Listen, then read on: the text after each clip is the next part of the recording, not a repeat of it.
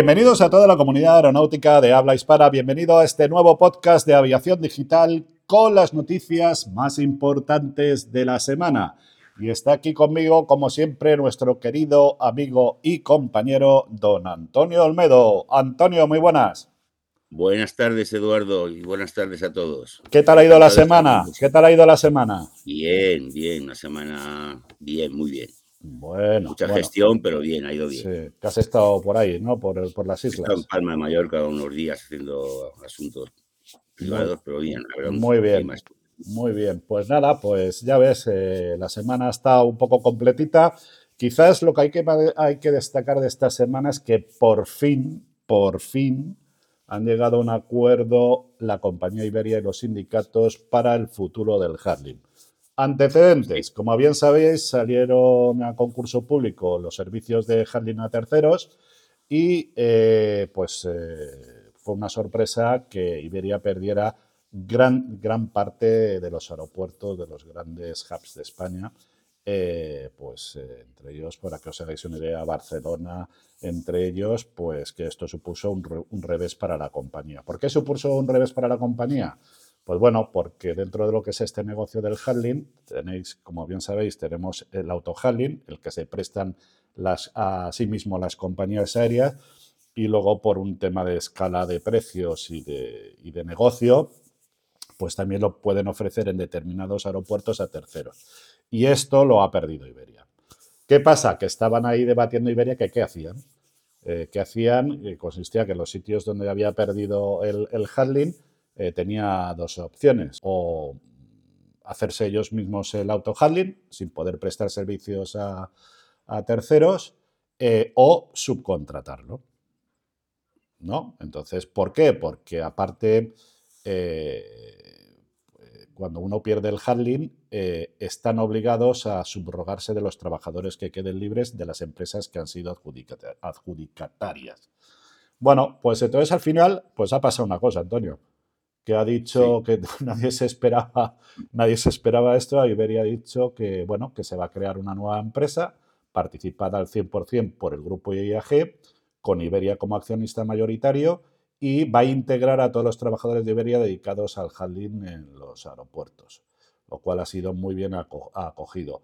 Pero, pero viene implicado una serie de medidas de desvinculación voluntaria para un máximo de 1.727 empleados, 1.727 empleados hasta finales del 2026. Vamos, que van a hacer un ERE y se van a quitar de gente. ¿eh? ¿Cómo ves tú este acuerdo? Pues los sindicatos ya han dicho que, les parece muy bien. Pues lo han firmado. Sí, yo, sabes que cualquier acuerdo, por malo que sea, es bueno siempre. Por, y lo bueno de los acuerdos, sobre todo, es cuando ninguna de las dos partes está completamente satisfecha. Esos son los acuerdos buenos, esa es mi opinión de los acuerdos. Cuando de una mesa se levanta uno muy contento, mal asunto. Cuando se levantan dos muy contentos, peor. Y lo bueno de las mesas de negociaciones es que se levanten los dos con algo de, de uff, qué mal lo he hecho. Esos son los acuerdos buenísimos. Déjame que de este tema quiero, bueno, sabes que la huelga de las Navidades, eh, bueno, esto, este acuerdo está primero eh, iniciado por las huelgas que hizo Comisiones Obreras y UGT en los aeropuertos durante las últimas Navidades, que por cierto obligó a cancelar 400 y pico vuelos a Iberia y Iberia Special Nostrum, las filiales, y afectó a más de 45.000 pasajeros. Claro, yo de estas huelgas, y lo digo por experiencia, muchas veces son promovidas por los propios empresarios, aunque parezca una barbaridad. ¿Por qué? Porque ahora han desconvocado unas huelgas, han acabado con un conflicto eh, sindical, eh, laboral, y encima eh, se pone la medalla y encima montan una nueva empresa. Bueno, estupendo. Enhorabuena a todos pero yo no sé si esta huelga fue dirigida o teledirigida, porque realmente me... yo no lo sé, ¿eh? lo que sí que sé que hubo muchas presiones. Un mes y medio, pero que un mes y medio después o dos meses después se alcance el acuerdo. En dos meses un, acuerdo de este nivel, a mí mm, mm, me extraña, la verdad. Sí, eh, aparte, bueno, hubo muchas presiones por parte de AENA y también del gobierno ¿eh? para que se llegara a un acuerdo lo antes posible. AENA está bastante nervioso. Es la primera vez que ha habido un enfrentamiento así tan abierto entre AENA y Iberia. Y, bueno, eh, claro, pero aquí nos dicen parte del acuerdo, Antonio. ¿Vale? Porque hay que decir una cosa, porque las cosas hay que hablarlas y hay que decirlas. Eh, tú sabes que cada vez que se negocia un ERE, eh, los sindicatos también se llevan una parte. Sí, lo, hacen porque los trabajadores deben contribuir o debe, o según ellos, la asesoría técnica, jurídica, en fin, y, si les cobran. una, cantidad, pues una cantidad importante por cada trabajador, vamos, digo importante, en, este, en esta escala de que hay muchísimos empleados, pues ellos se sacan un pico de cada, de cada regulación. O sea, ellos perciben... pero ¿y si no, quién sostiene a los sindicatos? ¿Eh? Los trabajadores, ¿no? ¿Quién sostiene a los sindicatos? ¿O, de qué viven los sindicatos? ¿De qué Entre otras cosas, de mis impuestos. Ah, eh, claro, ¿Eh? a mí me parece muy bien que se subvencione los para sindicatos. Para que te hagas una idea, en el 2022 a los sindicatos le dieron 17 millones de euros. ¿eh? ¿Y por qué le van a tener que dar pasta a los sindicatos? Y si no, que un país, un mundo social sin sindicatos, ¿te imaginas cómo sería? No, pero nadie pues está hablando de eso, Antonio. Pues lo que tienen que. No, no, para eso pagas tu cuota de afiliado. Oye, hay sindicatos, por ejemplo, vamos a. Eh, del sector aéreo, por ejemplo, el SEPLA no recibe subvenciones. Es un sindicato profesional y vive de las cuotas de los afiliados y de los servicios y todo el tema este, que también es verdad. Pero no recibe dinero.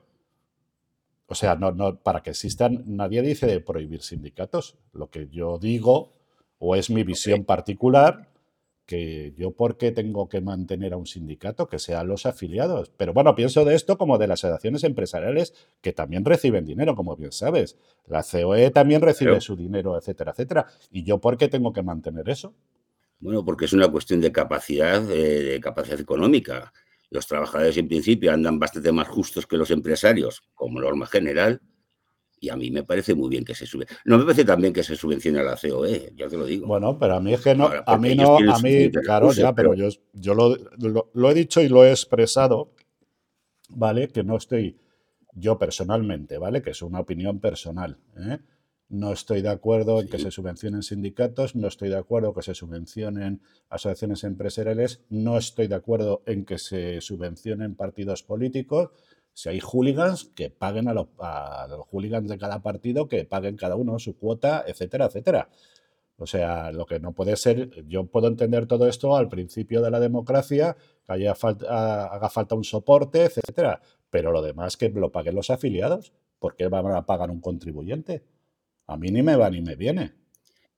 O sea, y si quiero, y si quiero estar representado por un sindicato, pago a ese sindicato como afiliado, como pago, o igual que pago por un colegio profesional, igual que pago por tantas cosas de manera voluntaria, o pago a una ONG, a la ONG que yo quiera. Eduardo, habría una desproporción clarísima y, una eh, desigualdad entre los recursos que tendrían eh, los trabajadores de UGT o, los, empleados, en definitiva, eh, frente a las clases económicas poderosas. Eduardo, esto es así. Entonces eh, dicen, no, no, pues quitamos las subvenciones, claro, ¿y quién gana? Pero no, creo que sea así, porque también hay miles de empleados, ¿no? No dicen que tienen miles de afiliados los sindicatos a las cuotas que pagan, que no tengo ni idea de lo que pagan, pero, pero también pues va, por ahí. pero vamos, yo Vamos, esa es mi opinión. A ver, Antonio, esta es mi opinión. O sea, yo no soy. Eh, eh, no, no, tengo que pagar más de lo que ya estoy pagando. Y creo que en este país se necesitan muchos recursos para sanidad, para enseñanza y no para ir manteniendo chiringuitos, sinceramente. Esa es mi, opinión. ¿Tú sabes que España es uno de los países con afiliación sindical más baja de toda Europa? No, no, no, pero esto, esto está pasando en toda Europa, ¿eh? No, no, no, no, no, no solo es de aquí de España. de hecho, yo he hecho un estudio sobre la más baja de... concretamente. Bueno, la más baja ¿Eh? es en España. Pero por, por, algo, por algo será. ¿Eh? Por, algo, por algo será que es más baja. O sea, quizás porque eh, no están haciendo bien su trabajo. A lo mejor es por eso. O la gente no se siente representada. Es que, verlo. Bueno, y eso es lo que dice un estudio en mi, opinión, porque no hay conciencia sindical en España. Esa es mi opinión. Yo creo que, vamos, yo tengo mi opinión personal sobre sindicatos, pero bueno, este no es el podcast para plantearlo. Solo te puedo decir una cosa, que los sindicatos ganaron 93 millones gracias a los ERE hasta el 2011. 93 ¿eh? millones de ERES, de ERES, digo, de, euros. ¿Qué quiere decir esto? Que cuidado con los ERES, porque esto aquí hay gente que se forra gracias a esto también. ¿eh? Por un lado está también la empresa que se quita, que se quita gran parte de los trabajadores y como bien sabes, cuando se hacen este tipo de ERES, prejubilaciones, gran parte, gran parte soporta de estos acuerdos, lo soporta el erario público. ¿eh? No nos olvidemos que aquí todos llegamos ahí y hacemos. Pero bueno, estas son las discrepancias que tenemos por aquí. Entiendo el fondo de lo que dices tú, pero yo creo que ya hemos rodado mucho como democracia como para seguir manteniendo chiringuitos y rollos de estos. Solo, un último comentario, y, que el handling son servicios esenciales por, la Unión Europea, o sea, decretados, y por lo tanto las huelgas, a pesar de que afectan, están sujetos a, una importante restricción de mínimos, ¿no? Te refieres a los mínimos, ¿no?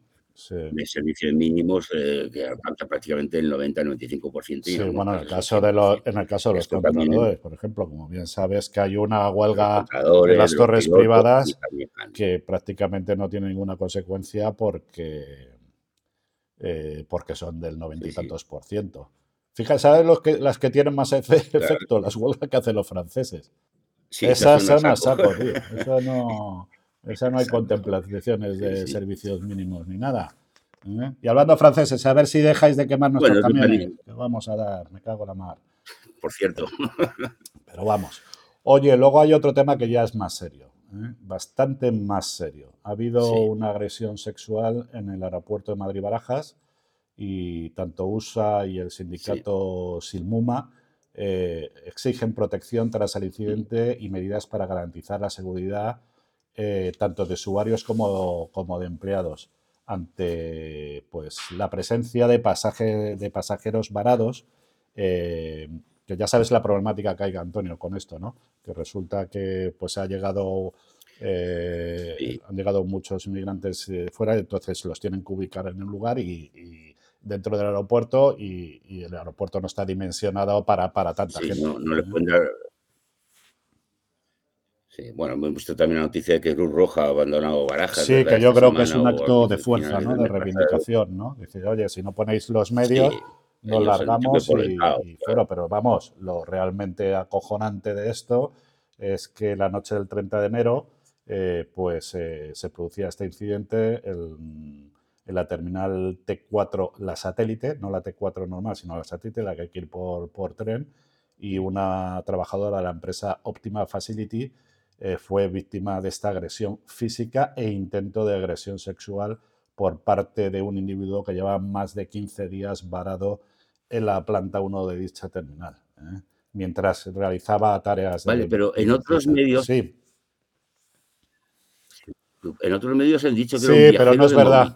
Ya, ya te lo digo, ya no lo puedo decir con esa severidad porque nos hemos puesto, nos hemos puesto en contacto con, con los afectados. ¿eh? Está confirmado por los propios sindicatos, de hecho ellos fueron los que se pusieron en contacto con nosotros.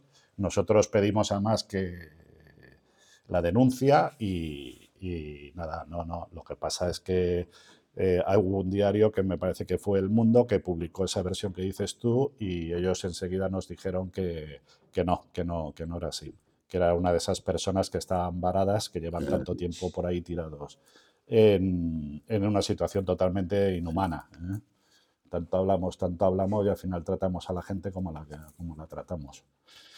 Pero bueno, pero el tema es este. También en toda esta historia hay un héroe, ¿eh? que lo sepas. Porque hubo un trabajador que oyó los gritos, los gritos ah, de, la, eh, de la limpiadora y inmediatamente acudió ¿eh? en su ayuda. Eso tampoco ha salido publicado, ¿que no? Ah. No, yo no había leído. A mí inevitablemente me recuerda un poco sí, a la, del, terminal, ¿no? sí. sí. Que es, no sé cómo decirlo, si de, un drama, pues una película le han hecho algo divertida, o por lo menos. Pero bueno, esto a ver cómo, cómo, lo solucionan. Pero vamos, lo que está claro es que hay que proteger a, a las trabajadoras eh, en un ambiente que es totalmente hostil, con distintas culturas. ¿eh? Eh, que, que es que a mí lo que me parece inhumano dejar a esa gente ahí tirada en el aeropuerto durante días y días y pendientes de, de resoluciones administrativas. sí, sí, sí, sí. Debe ser complejo, ¿eh? No, no, no, yo no digo, porque yo, nosotros hablamos un poco, hablamos un poco desde fuera de todo el tema este. eh, solucionarlo debe ser complejo, no cabe ninguna duda, si no lo, lo habrían solucionado. Pero bueno, es algo que ya las pateras ya no solo es en, eh, no solo es en barco, ¿no? Por decirlo de alguna manera, sino que también llegan en avión. Que yo tampoco hay una cosa que desconozco, y yo no sé si nuestros oyentes lo sabrán, pero yo lo desconozco, no sé si tú lo sabes, Antonio, porque yo creía que cuando llegaba una persona que no estaba documentada a un país de origen, a un aeropuerto de origen, enseguida le repatriaban en el mismo avión ah, y se lo llevaban fuera. Salvo, que declare asilo. Vale, vale. Claro, si lo que es un solicitante de asilo político por persecución, guerras, etcétera, y el Pero en 90% otros países, si tú en no otros papeles en países regla, no, claro que te devuelven. eh, en otros países no, no es así, ¿eh? Porque yo creo que hay en muchos países como Australia, como Estados Unidos, y ven que no estás en, en, en regla y tal, te cogen y te, te vuelven a meter en el avión. ¿eh? Bueno, en España las devoluciones en caliente, en España y en Europa no están, no, no son legales. Tiene que haber una decisión judicial por el medio, siempre y cuando ya estén en territorio español. La cuestión es que en el territorio donde los tienen ahora es previa a la entrada del territorio español, por tanto es un eh, ese es el problema, que, que no han entrado todavía y por lo tanto no es. Pero no bueno, mientras que se aplicable. resuelve esta situación, Antonio, lo que hay que es eh, que tengan seguridad eh, Sí. Pues todo el personal que está trabajando alrededor. Y eso, en eso ya no es una cuestión de que si acogen o no acogen, sino que hay que garantizar la seguridad.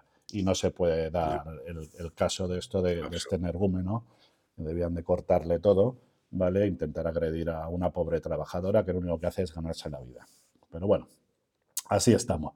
Bueno, otra de las cosas eh, de las noticias que hemos seleccionado eh, por la repercusión que ha tenido es que AENA eh, al final van a subir las tarifas aeroportuarias en un 4,09%. ¿eh? Y como era de esperar, ha habido una respuesta ya no solo por parte de la Asociación de Líneas Aéreas, sino que también la Ryanair y Jet2 eh, pues han amenazado con la posibilidad de disminuir su crecimiento en el mercado español eh, por la subida de estas tasas. Recordamos, vale, que al final, ¿quién paga las tasas? A ver, Antonio, ¿quién las paga? No las pagan las compañías. La paga, pero, pero, pero al las final el que paga es el pasajero. O sea, al final lo que va a representar esto es que ese gente. 4,09% pues eh, se va, va a venir repercutido en el, en el reflejará. Y luego yo también creo, no sé si estás tú de acuerdo conmigo, que mucho amenazan, pero luego van a seguir porque España es un, Sí, sí, eh, es, es un paraíso, paraíso. eh, salvo por algunos, pero es un paraíso eh, porque es turismo receptor, o sea, somos líderes en, en turismo receptor, ¿no? Es un buen destino y eso genera demanda, ¿no? Caro y beneficio para las Y compañías. beneficios, o dicen, no. Hombre, hablando de beneficios, no sé si te acuerdas del dato, pero AENA cerró el 2022 con 901,5 millones de euros de qué beneficios. barbaridad. Sí, sí, sí. Casi mil millones de euros de beneficios. Sí, sí. 2023 no hay datos todavía. Pero en fin, ahí, Bueno, no deja de ser una empresa, ¿no? Que todas las empresas están para. Eh, una empresa típica, es verdad, porque esa típica, que yo siempre os recuerdo un poco para que todos nos pongamos en situación. Claro. Eh, AENA, el 51% pertenece al Estado. Pertenece al Estado a través de otra Sí. empresa que es 100% estatal, que se llama Enaire. ¿Vale? O sea, Enaire es propietaria de ese 51%. El otro 49% son empresas privadas. Lo anómalo, lo anómalo es que quien dirige la empresa es un político, que es otra de las cosas que no me gusta. Pues sí, estoy totalmente de acuerdo en que la gestión de AENA, no sé cómo ha ido, la verdad es que las deudas que tiene históricas son enormes. no sé, No, no, no, no, pero, pero ya lleva dando beneficios, o sea, desde que la privatizaron y toda la historia lleva dando beneficios desde hace muchísimos años, muchísimos ejercicios, salvo obviamente la época de la pandemia, que eso afectó a todo el sector y generó muchísima, muchísima deuda, pero sí que genera, es un negocio, es una pasada de negocio. ¿eh? O sea, cuando esto sacan a concurso público, por ejemplo, lo del Jalín, estamos hablando de concursos de miles de millones de euros. ¿eh? No es moco de pavo, o sea, que genera... Sí, y, también recordar que AENA gestiona el aeropuerto de Luton en Londres y seis aeropuertos de, en Brasil, o sea que no solo... Sí, sí, es un imperio, o sea, es un, imperio y, claro, claro. y, bueno, algún día se acabará la anomalía, eh, pues esta, ¿no? De que el 51% siga siendo del Estado, no lo sé. Eh, ya veremos. El tema es que se han cabreado todos, obviamente, ALA, las compañías, etcétera, etcétera, tendrán que subírselo al, pasajero y, y ya está tasas, tasas, tasas, queremos tasas. Eso, eso. Hay que recaudar. Pero bueno. bueno, luego ha habido un accidente, macho. Con dos, lamentablemente, con dos víctimas mortales, que se ha caído un ultraligero en Guadalajara, en el paraje de la Muela de Alarilla. Eh, nuestros lectores y nuestros oyentes, eh, como bien sabéis, porque es un evento en el que nosotros patrocinamos, eh, ahí es precisamente donde se tiran los Reyes Magos, el 5 de enero, en ala delta y en parapentes. Justamente el accidente ha sido ahí. Y, nada, ha sido inicialmente, habían pedido los medios, exceptuando aviación digital, de que había sido una avioneta, pero no, eh, fue un ultraligero por las fuentes que tenemos ahí y nos lo confirmaron. Eh, la verdad, eh, que hay, hay, información que, que, bueno, que nosotros hemos recogido ahí, que no hemos publicado, evidentemente, pero bueno, Mm, todo indica que fue un acto bastante temerario. ¿eh? Porque sí, sí, ah, sí, porque de hecho tenemos una grabación, pero que nada, dio una pasada. Mm, había unos tíos ahí con unas motos, etcétera, etcétera, y les dio una pasada muy, muy baja y no se quedó muy satisfecho. Y en la segunda pasada, eh, ya más muy, tan bajito, tan bajito que se tuvieron que tirar los de las motos y con la mala fortuna de que acabó estrellándose y explosionando el ultraligero. ¿eh? Hay que tener mucho cuidado, ¿eh? Pues porque eh, es, que la gente... Ya sé que los ultraligeros, y por algunos expertos, dicen que, o manifiestan, lo hemos visto en algún medio, que, que son uno de los medios más, de mm. transporte más seguros. Yo pongo mis dudas a que un ultraligero sea el medio más seguro, eh, teniendo en cuenta que es un monomotor, en fin, que su capacidad de, de planeo es cero prácticamente, en fin, yo tengo mis dudas y luego los pilotos de ultraligero evidentemente son aficionados, son deportistas más bien, entonces, en fin, esto habría que, yo no sé, regulado está, está yo creo suficientemente regulado, para que cumplan luego los con esas regulaciones, pues es la duda que tengo.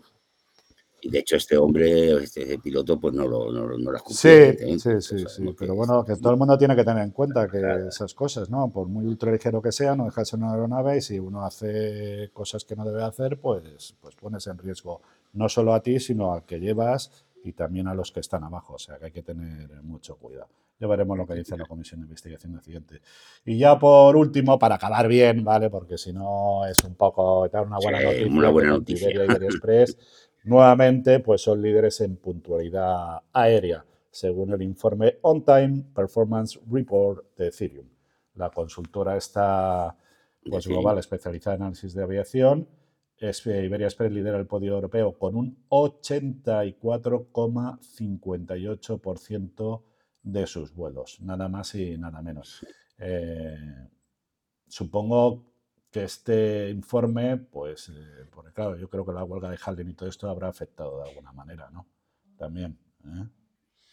Por supuesto. Claro. Bueno, a mí de esta noticia, la buena o digamos la noticia global es que, por ejemplo, Vueling en diciembre fue la primera, eh, Iberia Express la segunda y Iberia la cuarta. y de las cinco primeras compañías que están en el ranking, tres sean españolas y las tres del grupo IAG, pues es una noticia magnífica. De, Iberia, la segunda, ¿eh? aerolínea más puntual de Europa. ¿eh? Y la quinta del mundo. Y la quinta del mundo. O sea que muy bien, enhorabuena eh, a todas estas compañías. Eh, y, bueno, seguimos, seguimos, Antonio. La próxima semana más, ¿no? Y mejor. Más y mejor, que no sé si es posible. siempre, siempre hay áreas de mejora, siempre, siempre. Bueno, pues nada, hasta aquí ha sido el PAMA. Muchas gracias a todos. Cuidaros, por favor, cuidaros mucho. Y ya sabéis por qué os digo todo esto, ¿no? Antonio, tú ya lo sabes, ¿no? Yo sí lo sé, sí. Y ellos, también, ¿no? Porque os necesitamos. Hasta el próximo programa.